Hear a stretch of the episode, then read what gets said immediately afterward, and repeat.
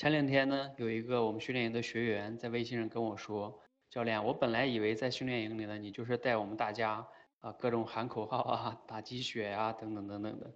然后发现呢，你这里边教的口才呢，还真的是不太一样。”我说：“怎么不一样了呢？”他说：“对我的思维呀、生活呀都有所这个改变，尤其是比如像最近这两周我们训练的非暴力沟通，真的可以用到这个生活跟工作中。”